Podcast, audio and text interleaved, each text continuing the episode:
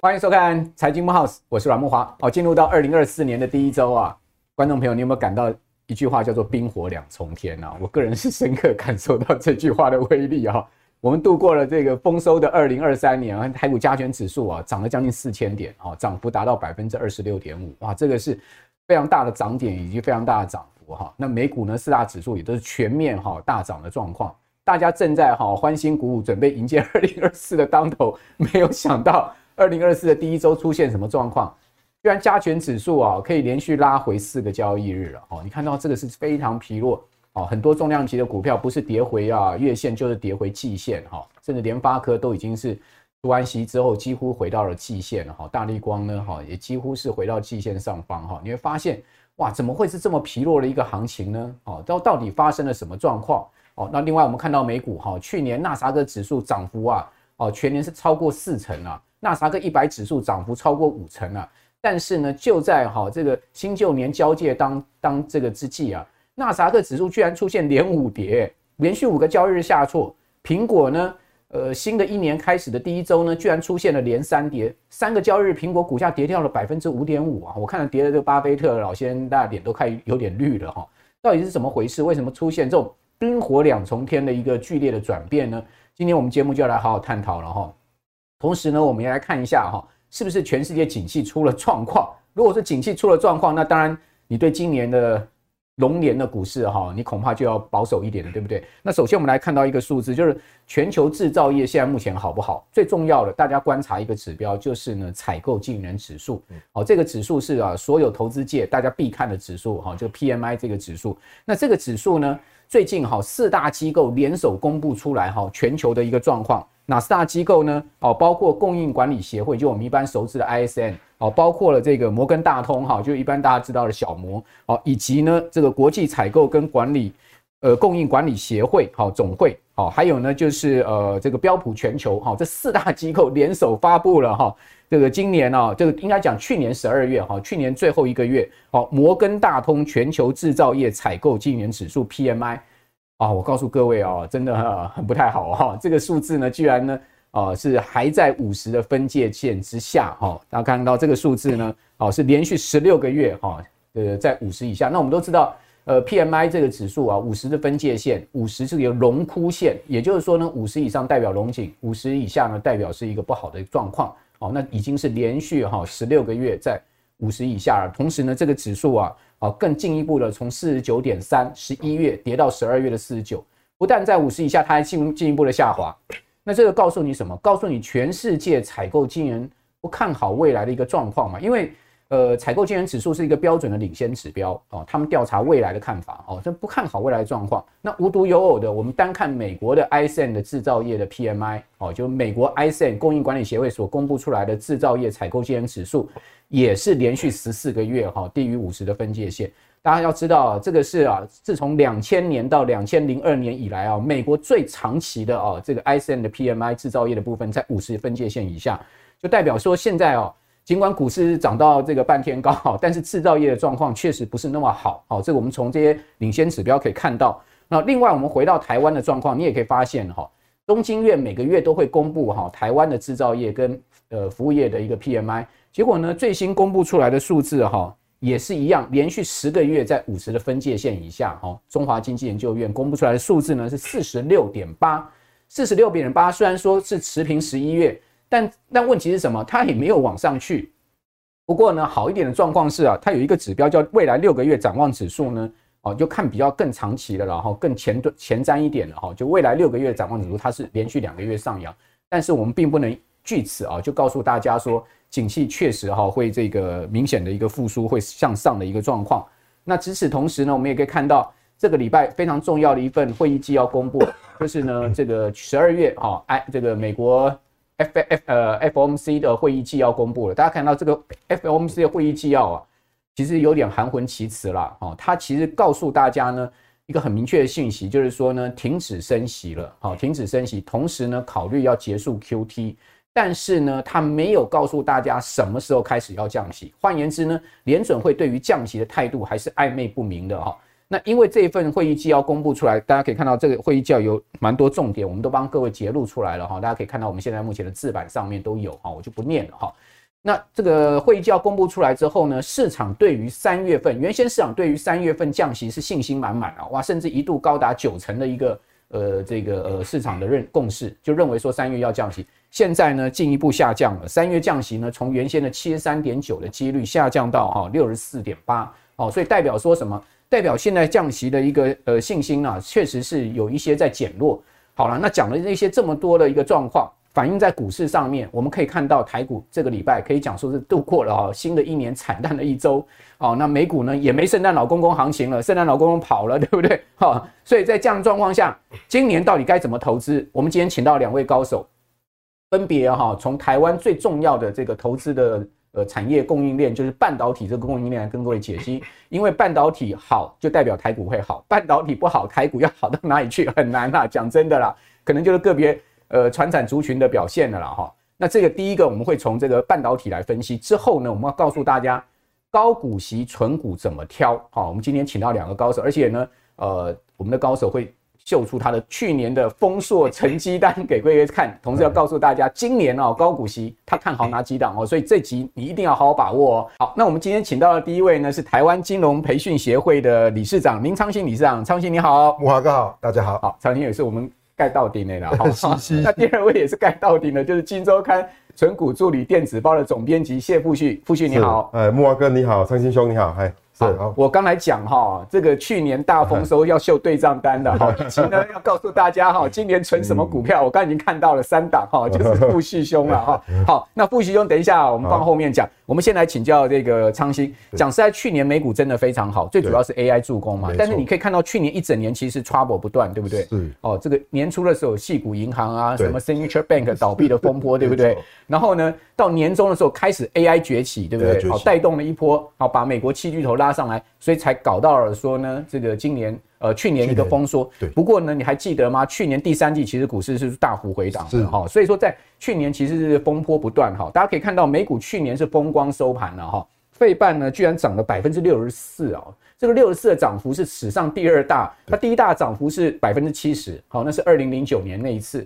哦，那这一次呢也涨了百分之六十四。另外呢，纳斯达克指数涨了百分之四十三，哦，标普涨了百分之二十四，道琼涨了百分之十三。道琼反而是涨最少的哈，但问题就是什么？最近道琼也是跌比较少的，好，所以涨比较少也是比较稳的哈。那这个费半三十成分股里面涨最多的是谁呢？辉达涨了百分之两百四十九点五哦，另外第二名是超维涨了百分之一百三十，哇，真的是五告变啊！这个费半三十成分股里面只有一档下跌，如果你真的买到那档，也也蛮衰的，那叫 Wolfspeed，Wolfspeed 就以前 Cree 科瑞科雷科雷改名的 Wolfspeed 啊，它没有 Speed，它它 Speed 是往后倒退路的 Speed 哈。好，那这样子的一个好表现呢，当然大家就会问说，那今年费半还能再涨吗？已经涨了六十五趴了。不过我们根据啊这个呃全球的半导体的贸易统计协会啊，就 WSTS 他们。告诉大家，其实还有点信心满满的。为什么？因为可以看到，预估今年整个全年的半导体销售总额会接近六千亿美金，对，而且呢，年比增幅啊会达到了十三趴。好，这边就要请教昌兴了。对，半导体我们是能迎来有感复苏吗？还是 有点弱的复苏呢？其实我觉得哈，投资是这样子啊。现在大家一定要关注两个重点，说这里为什么台股会回档？对，说老实话就是。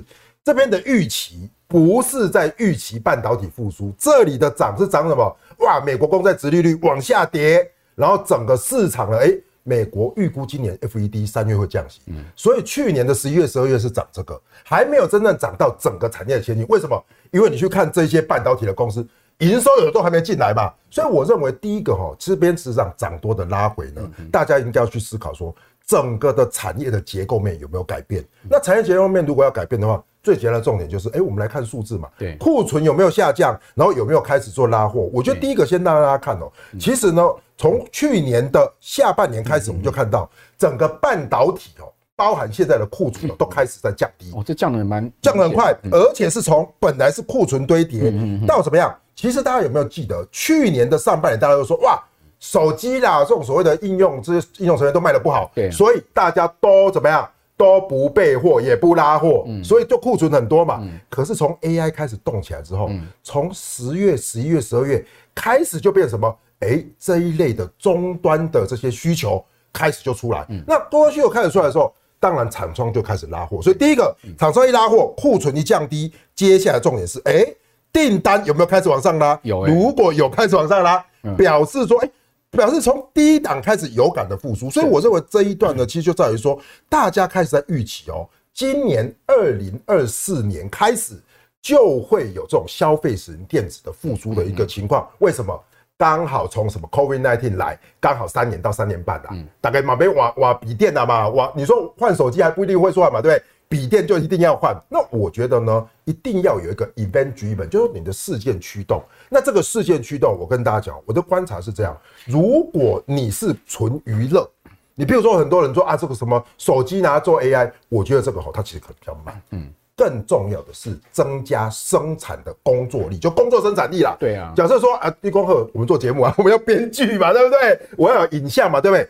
这些 AI 呢，我认为在二零二四就在今年，那种师字辈最需要，律师、会计师、医师，对，还有什么导演呐、啊、编剧啦，通通都要，甚至于动画文文字工作者。对，那我觉得这就是什么生产力。那这种生产力的循环呢，我认为呢，在今年呢就会延续去年的硬体，去年可能是硬体，那今年就在在终端方面哦。那这个呢，其实。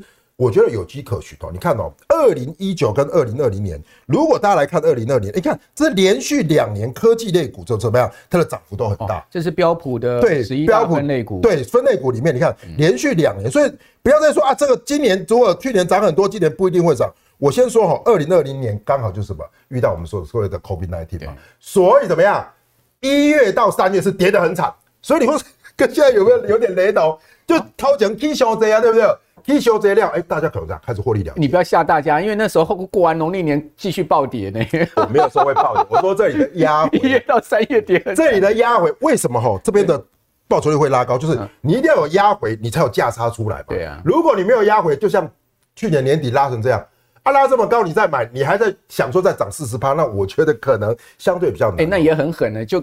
一月一号就跟你开始压回一直压回，这也很狠，所以让你完全错。如果信心不足的，或是对市场研究没有比较透彻的投资人，会在开始这边开始开始害怕吧？会觉得好像哎，这边开始今天要转入空头，其实不是，现在不是空头，现在只是涨多的修正拉回。那举例来说呢，其实如果以台湾现在台湾的整个出口数字来说，来现在什么最夯？我攻击那等下。就是这种所谓的我们说的这些 AI 呃 AI 啦、资通啦、视听产品啦，那这些视听产品呢，我认为我先跟大家讲，它会什么？开始轮动，也就是过去呢，在去年度熊行一下 AI 的伺服器，我感觉感觉今年就不会流行 AI 伺服器，为什么？因为那是什么？那是最上游的嘛，那开始要到终端的嘛，所以到终端呢，可能如果在去年可能就涨什么，涨这些所谓的记忆体啦，那涨到今年呢，哎。就开始讲面板，那你觉得这不是复苏吗？我觉得这在一直轮嘛，从到这 PC，然后现在可能是面板。那像这个礼拜，面板就开始又动起来了。它是属于什么低档的复苏，跟我们今天讲的一样哦。你今天如果去看这个 AI PC，那是高档的拉回哦。那低基期的这些面板，它是什么开始做复苏？表示说有没有拉货的可能性？我认为就有拉货，也许是你便宜的价格开始往上拉的时候，这个时候呢，你在做操作，我觉得很简单的一个重点就是你要把基期看清楚，就是有一些高基期的，它可能会压回，低基期的可以往上动。那最重要的，我认为呢，如果在台湾呢，就怎么样？类似刚才莫华哥讲，哎，制造业的 P D P M I 来讲，哎，有新订单跟客户存货，存货是往下的嘛，可是订单还没上来。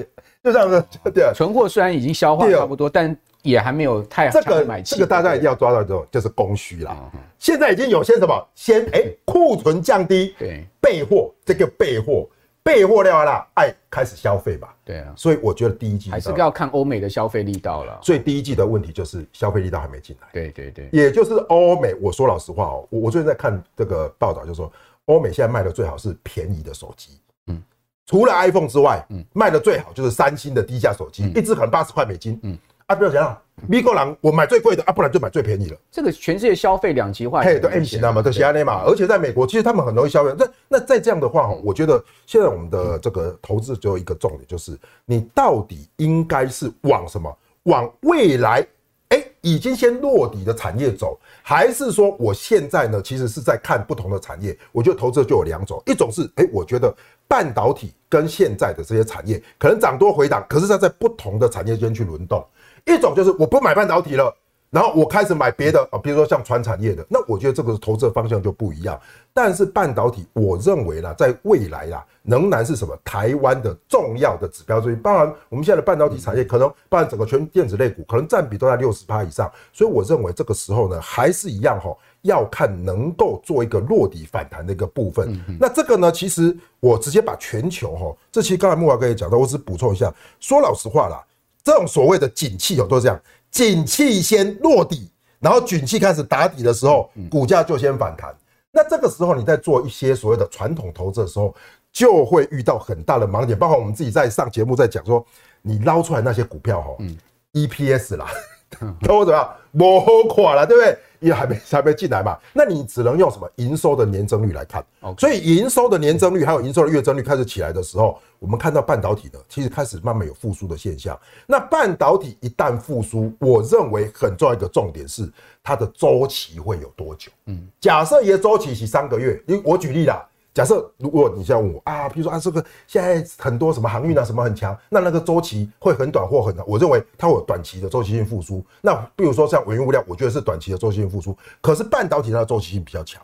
那这个周期性比较强呢，我认为就一个重点可以来跟大家讲。你看，从二零二三年的二月景气落底，那景气触底之后往上拉拉拉拉拉拉，哎，一直反弹到十月、十一月之后，哎，请问趋势结束了没有嘛？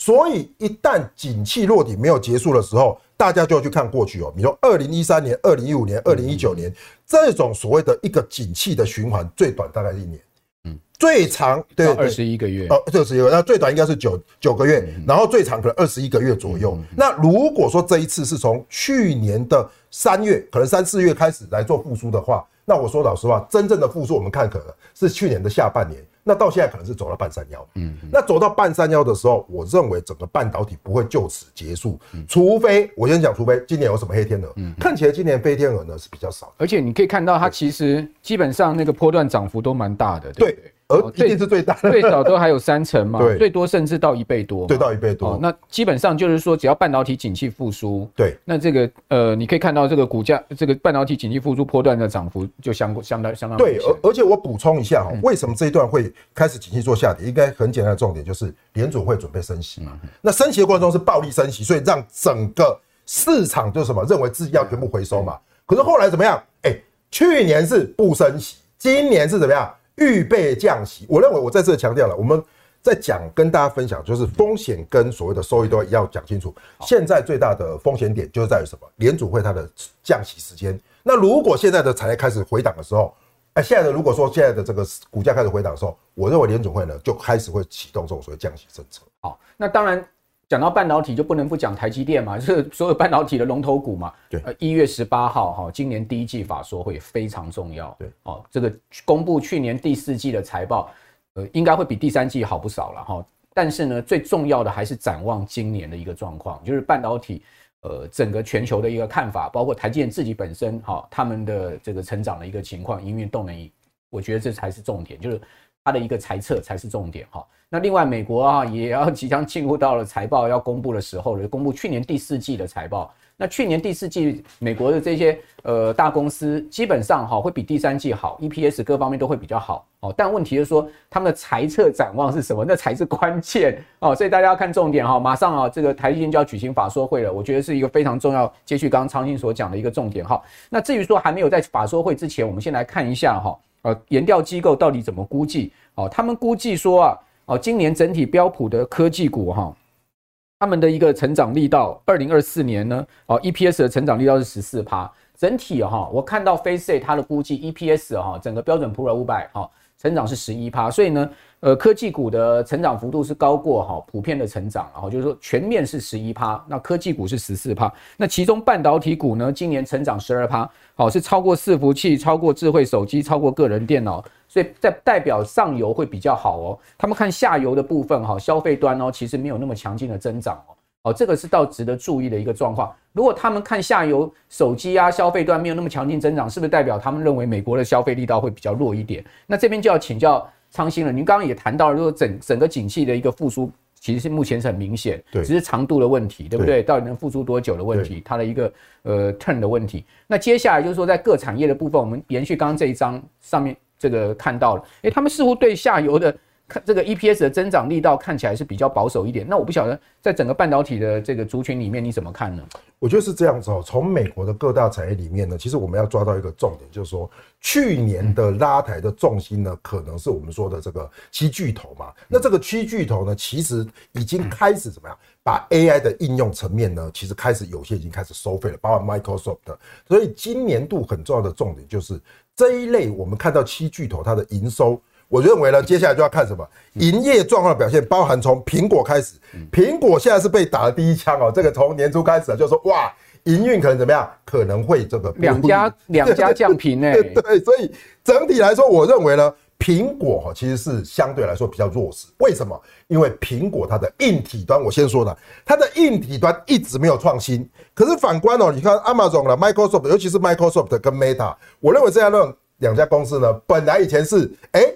我们是什么？吃软不吃硬，就是现在反过来怎么样？哎，软的比较吃香。为什么？因为软体的应用层面直接做加值。所以说，你看哦，如果看到二零二四年的复苏的话，你看 包含 Microsoft 它的所谓的营收的成长可能是百分到百分之十四，那可能在什么 Meta 的部分可能到百分之十七。所以也就是说。在这家两家软体公司的时候，它的应用层面它就会往上拉高。那很简单呐，你应用层面拉高，那你要不要下新的设备？所以现在就大家就说，这些应用端的层面如果拉高的话，那你台积电能不能要不要雨露均沾？联发科要不要雨露均沾？其实都要嘛。为什么要有新的晶片？所以呢，简单的跟大家讲哦，其实简单的来说呢，科技巨头它都在做什么？这边我就不一一细念的啦。搜寻引擎啦，做软件的啦，做社群软体的，在今年度都会把 AI 的新应用层加进来，而且会有什么？会有生产力的循环效应。我再次强调，大家现在先想生产力。所以，如果是手机跟 PC，我认为啦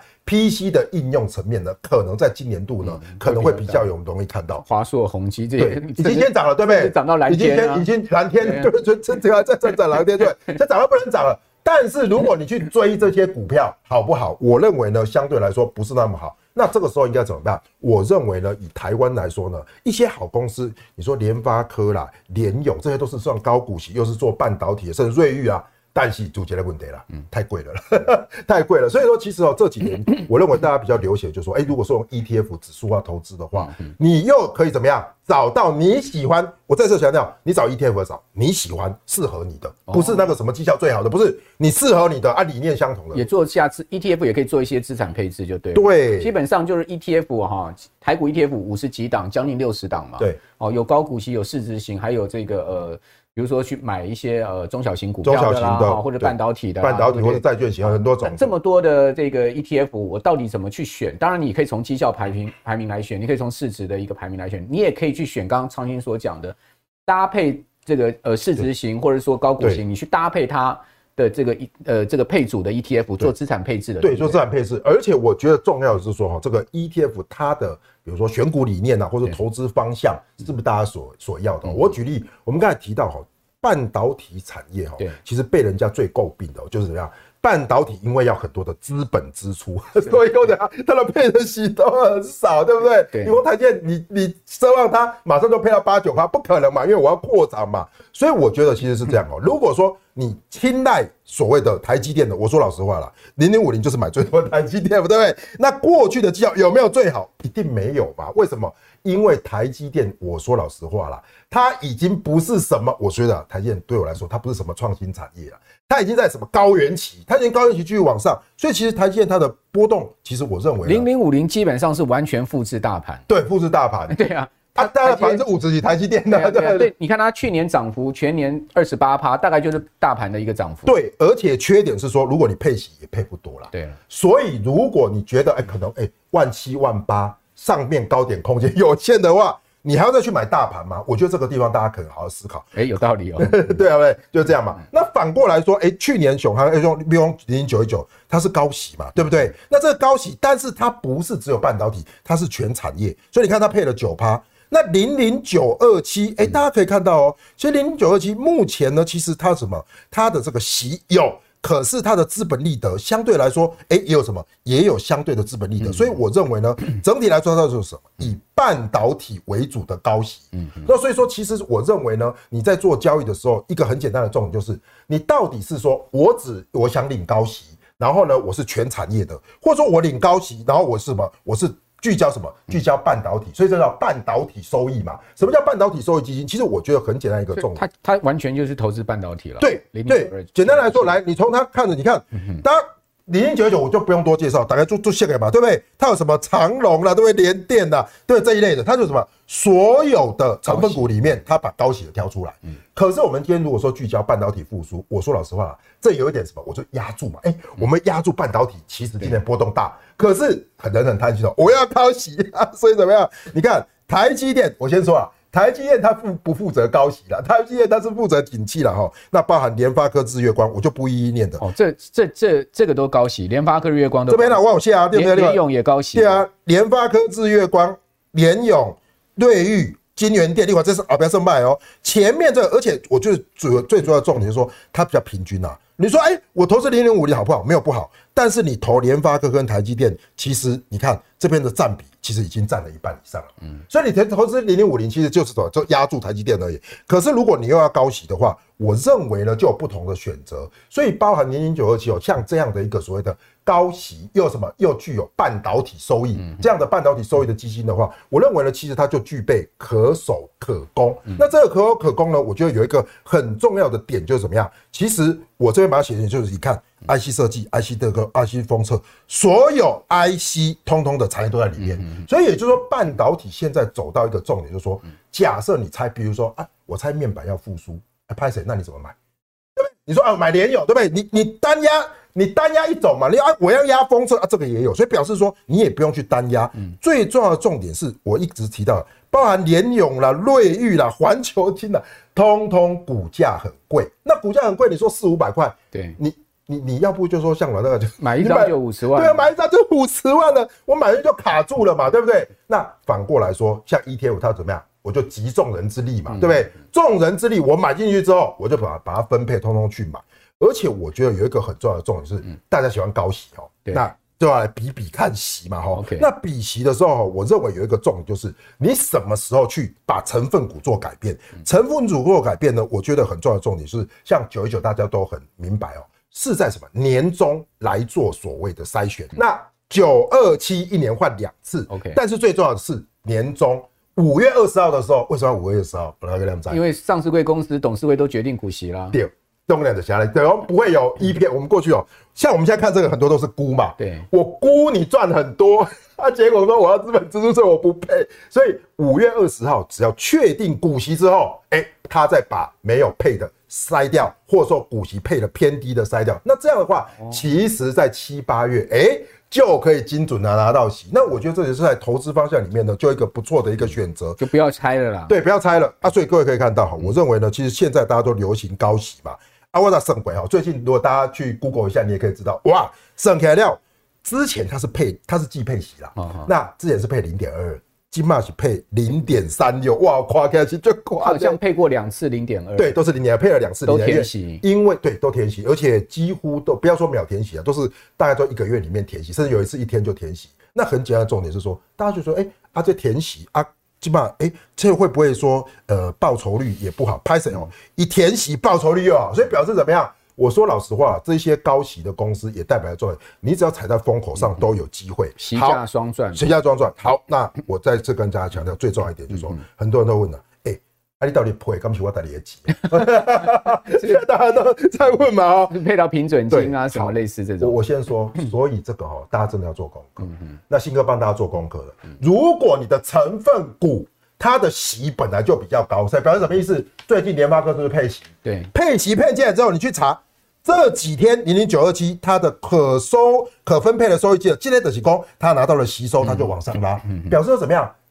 像这样的一个概念，就是我拿到的息，我把息再配给你啊，这个息就不是你自己的钱的啦，哦，就是联发哥配出来的钱，它已经累积下，已经累积下来了，再配给你啊，这个资本利得才是什么？才是价差。所以其实各位可以看到，如果说像今年一月要配这个零点呃三六的话，哎，从零点六绝对够啊，因为它还有够嘛，它资本利得还有一一点二九元。对哦，所以要所以打打来共哦，其实，在这样的一个概念里面呢，我最后再跟大家强调一个重点哦，就是怎么样？就是整个高股息里面呢，我觉得很重要的一个重点就是怎么样？现在的规模大家都在做高股息。嗯，为什么？我觉得高股息银行有一个重点，如果大家学过投资，也就知道高股息、高股利的是这根公司五碳基，而且一个也分出来，所以你看规模就往上升。而且最重要的重点，假设了哈，假设劳工节，假设假设遇到黑天鹅，高股息的概念里面也有息可以拿，所以我在这跟大家强调，我认为啦，今年这些高股息 ETF，它的息很重要，因为息可能是很稳定的部分，可是价差的部分。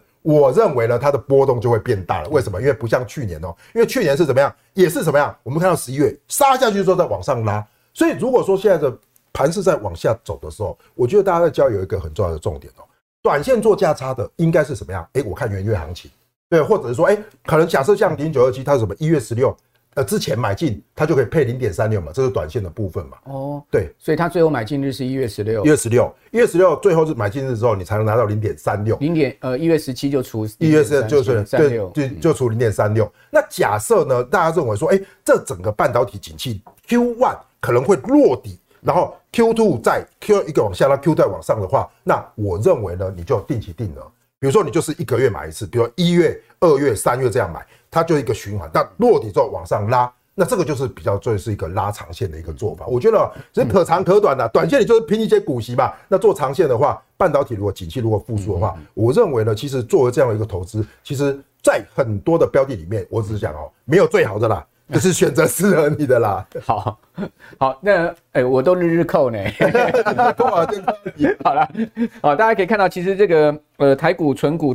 Top Ten 哈，这二零二二三年哦，殖利率均值达到五点八四。刚刚昌兴讲说八趴以上，当然就超标了，超标了，这个超标了哈。而且报酬率都不错哦，各位可以看到，平均报酬率有三十八点六八哦，哇，这个也是蛮棒的哦。对，所以代表这个 ETF 哈，整体而言呢，其实真的为投资人赚钱了哈。那另外呢，这个去年也赚到大钱的富旭哈，马上秀对账单了。富旭去年 听说是大丰收哎，对不对？对，去年。厉害啊！还好，去年我的整个台股的报酬率啊，哈，啊，那那我有投资外币啊，那个，对对对，那就不算，对对对，台台股的报酬率是含股息是三十八 percent，哇，等于完胜大盘呢，对对，那你跟这个 ETF 的绩效是一样的，差不多，我就跟那种高股息差不多，去法人界上班，但是我会跟他们不一样，是因为 ETF 的绩效其实长期报酬率大概八八趴到十趴啦，对，你说过去十年来，对，但是我过去过去。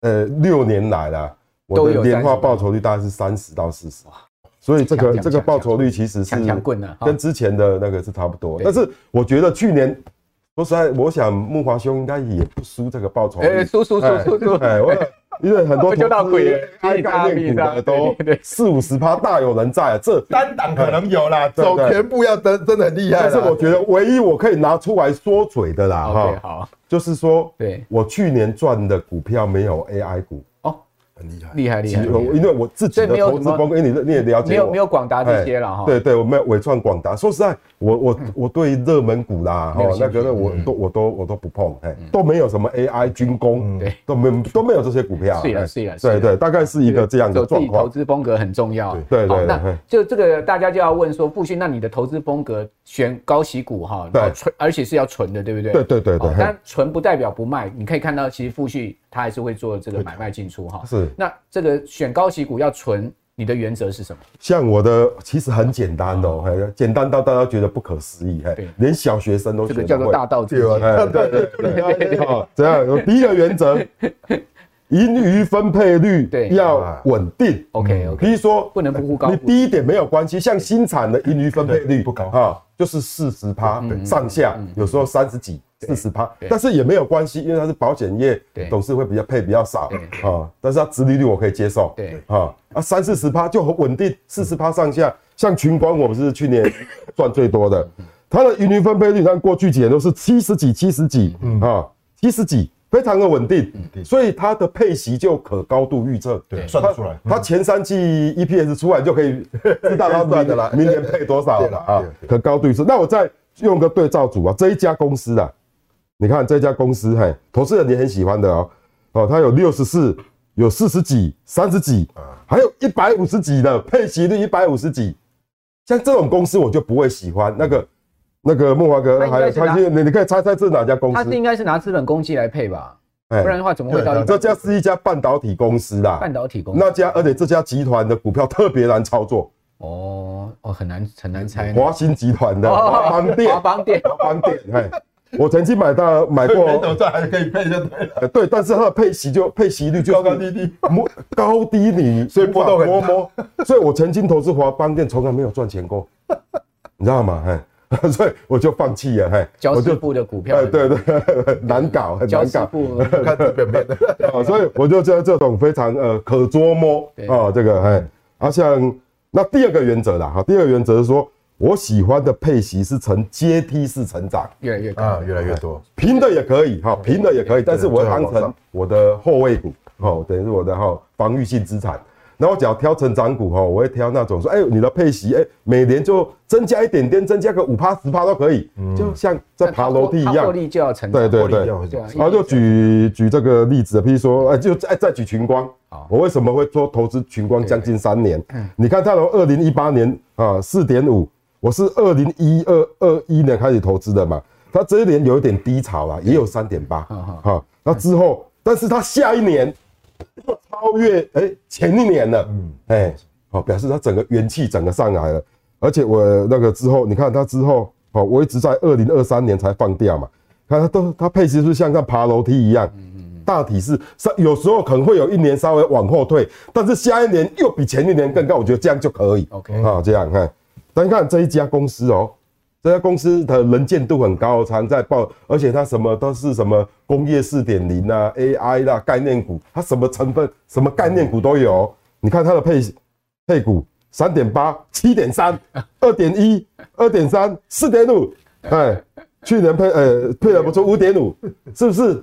起伏不定，起伏不定。那个木华就很可以，那个呃新哥猜猜看，这是哪家公司？猜不到。它是工业四点零，AI 概念股，伺服器概念股。哎，这个太难猜了。哎，这个是上瘾呐。哦，上瘾啊。上瘾，哎。哦，上瘾，哎，那它应该算是工具机。工具机嘛。对对对。我改那个。对对，工具机嘛，说工业四点零自动化啊，生产都是呃它的很多概念嘛，哎。左董的左董的。它的它的股票也很很不好，不好，很难搞，哎，投资人那个真的是 不好做了，不好做了，哎，对，不好做了，哎，好，这个是我第第二个原则，哎，嗯，那我第三个挑。高股息的原则，那当然这个就是从这两个原则来判断这家公司好不好琢磨嘛，对对。对。那第三个原则就是说，哎，我那个也要有一定的标准，譬如说哈，我的领息股啊，我就把我把我自己的股票定位为三种，领息的就是当防御的，成长的，还有一种这个这是要至少报三年的深度成长股。OK，好，那像这种领息股，我要买进的价格，我一定要至少五趴，最好六趴。殖利率，殖利率，我买进的价格啊，而且我的殖利率是用下一年的我预估的股息做预估，所以我才需要说我要好预估啊，我不要捉摸不定，我要好预估嘿，啊，所以我买，通常我只要一买，我通常都是我买的价位都其实合理或很便宜，对，所以我才说我过去，因为你要到六趴，对，六年来不到价位你不买，对。对，所以我，我我通常我不会追那种标股，就是人工很够。对对对，买的过去。我举例啦，哈，像我目前买的就是这些，嘿，啊，领奇股，中信金、群益证，这群光，所以群光已经卖掉了，森达、银华，OK，啊，就是类似我把它定为领息股。那成长股，啊，成长股它可能因为要资本支出，像昌兴都 啊，它要继续成长嘛，哎，所以它配型没办法那么漂亮，所以我们也不能要求它这可以赚股价价值。对我。期股价就我期望比较高，但是我说要求，哎，至少我买进四趴的殖利率就好，对对啊，最好有五趴，对，哎，但是我至少要四趴，对，好，譬如说我现在的第一大持股地保，对，当时我买的神机，嘿，好，现在我还有的那个真挺 KY，OK，哦，就是把类似哈，那第三个就是深度成长股，对，就是说我这个没关系，你殖利率很低没关系，但是我认为我抱你。三年五年我要赚五十趴六十趴，嗯，所以我可以忍受你低股利，对，没关系啊。这台积电，OK，台积电，我去年也有赚到台积电了，有，我看到，就是我在莫兄的时候说，台积电跌的时候，我真的太早接，我四它跌破五百我就怦然心动，所以我四百九就接了第一张，一直买买到，你知道吗？我买到三百九十几，厉害厉害，而且我最后是买买零股零点五张，我们从来不买零股的。为什么会这样呢？就买我已经买买到没钱了，买买 到没钱了，连零股我都很哈。这时候台积电是四点五张，嘿，但是台积电因为之后那个它它是 V 型反弹嘛，对，没错。啊，那这个哦在短期间就 就获利就回来了，呃二十就就蛮多的，嘿。就就就把它卖掉，嘿，好，大概是我这个状况，太棒，大概是这样，嘿，不需不这个不藏私啊，把他的这个。葵花宝典都告诉大家，好，那富旭更不尝试的是要告诉大家他今年看好的股票。对，今年看好的股票，哈啊，就是从刚才那个三原则挑挑选出来的了，哈啊，樱花，樱花。那我认为，虽我虽然虽然把它定位为领息股，但是其实它的成长性很高，因为樱花它耕耘那个净水器呀，啊，已经耕耘五年了。所以这个是樱花，不是樱花，不是樱花剑哦，哈，不不是樱花剑，热水器啊，做做那个除除去的还有烟机的。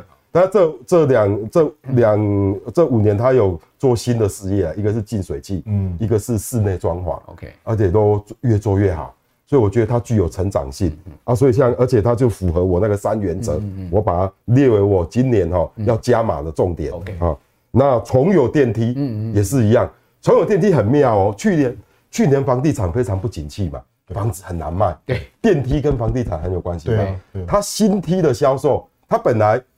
景气好，他一年可以卖安装两千五百只新的电梯。嗯嗯，那去年很惨，他只装勉强到两两千只，所以跟以前差很多。嗯，但是他获利创新高，是靠维修吗？靠创维修。对，反正我就深入研究，你知道吗？他的朋友的维修占它产生的获利，占他这家公司的获利九十趴。他装越多，他的维修量就越大。对。哦，那这也算固定收入，因为会去换电梯很少，对，而且这个代表说，这种产业模式，business model 我太喜欢了，做稳定。的。所以说有时候，当然我们公司难免会遇到景气的冲击啦，对对。那其实这去年景气这么差，它还获利创新高，营收创新高，就代表说它的模模式太好了，哎，这生意，哎，我我太乐意当他股东了，哎哎啊，所以我就我就这个也是我列为今年要。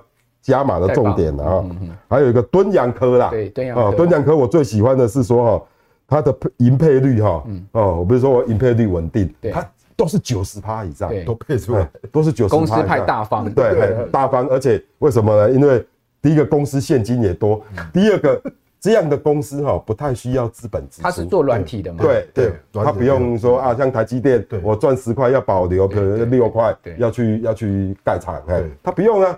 啊，它是主要代理很多产品嘛，帮客户安装啊、软体升级啦、维护啦，哦，赚的是辛苦钱，嗯。但是稳定，而且跟 AI 有关哦。对，因为 AI 浪潮的关系，很多客户的设备软体升级了，资安都要升级哎，哎，啊，所以他就有，我就觉得这个是一个，而且殖利率很高，对，啊，所以这个也是我列列为今年呢，我就想说，哎，这个就是说买个。买个十张来除息也好几万呢。对啊，对，哎，不错，好，所以我就给大家介绍说，哎，这个这这是三档，太棒了，是我今年蛮喜欢，我看的都怦然心动，对，跟一般股票不一样，跟一般的标股不一样。好，这个刚才昌兴也讲了嘛，今年就是吃软不吃硬嘛，对不对哈？好，那今天太棒了哈，这个昌兴从整个半导体的大环境告诉大家啊，其实有些半导体股票贵松松哈，你还不如就是可以运用一些 ETF 嘛，对，这个。昌兴也举例了这个零零九二七这两 ETF，那另外呢，刚复旭啊，哇，真的太棒，不藏私的把他的一个 所有的那个呃压箱宝都告诉大家了哈。我相信各位观众朋友今天收获一定是满满了哈。虽然说这个礼拜股市表现不好，但是呢，看到我们这一集哈，你对今年的信心就来了，对不对？好，这就是我们节目的功能。我就讲嘛，人家在讲好的时候，我们通常都不会跟你在那边话休的了哈。当人家说不好的时候，我们就不会说啊，要在这边落井下石，这是我们节目的风格。好，今天非常谢谢昌兴，谢谢富旭，好，谢谢我们所有观众朋友收看。好，请大家呢，呃，锁定我们财经慕 House 的六日早上的准这个九点的准点播出之外，把我们节目介绍给您更多的好朋友。我是阮木花，下次见，拜拜，拜拜，拜拜。二零二四投资趋势论坛，全台最隆重的投资盛会，将在三月二号上午九点登场。四位超人气的重量级财经专家齐聚一堂，要与投资大众在台北来一场近距离的财经飨宴。首先呢，总体经济学大师吴家龙带来的主题为“全球双风险：总体经济与地缘政治的诡异趋势”。六大国际震惊议题，让你洞悉二零二四年投资的时空环境以及背景。接下来，超高人气 ETF 专家大侠武林带来的主题，用 ETF 让你的现金流激增倍数。要教导投资人，一共满满十一项投资 ETF 族必学的获利清单，无私的跟大家来做分享，实践全息人生，全息 cover 你的每一天。第三棒，交由知名的财经作家孙庆龙老师，主题为台股超简单，买低卖高投资术，人人学得会，个个赚得到。为了投资大众，送上了三大台股的获利攻略，让你轻松投资台股，赚得放心，睡得安心。压轴由高人气财经节目《超前部署》主持人卢艳丽老师为大家带来。靠台股基金赚千万退休金的主题，六大单元告诉投资人，存股存 ETF 并不是你唯一的投资方案，善用月配息台股基金，也能够打造出高额现金流收入，同时赚赢台股指数。整场投资盛会，四位大师将拿出各自专业领域的看家本领，与全台投资人分享业内含金量最高的投资内容。二零二四年三月二号上午九点，在台北正大公汽中心，您只需要花一天的时间，即可收获专家们多年的经验成果。二零二四年绝对不能错过的财经盛事，报名请洽 Easy 轻松投资学院官网。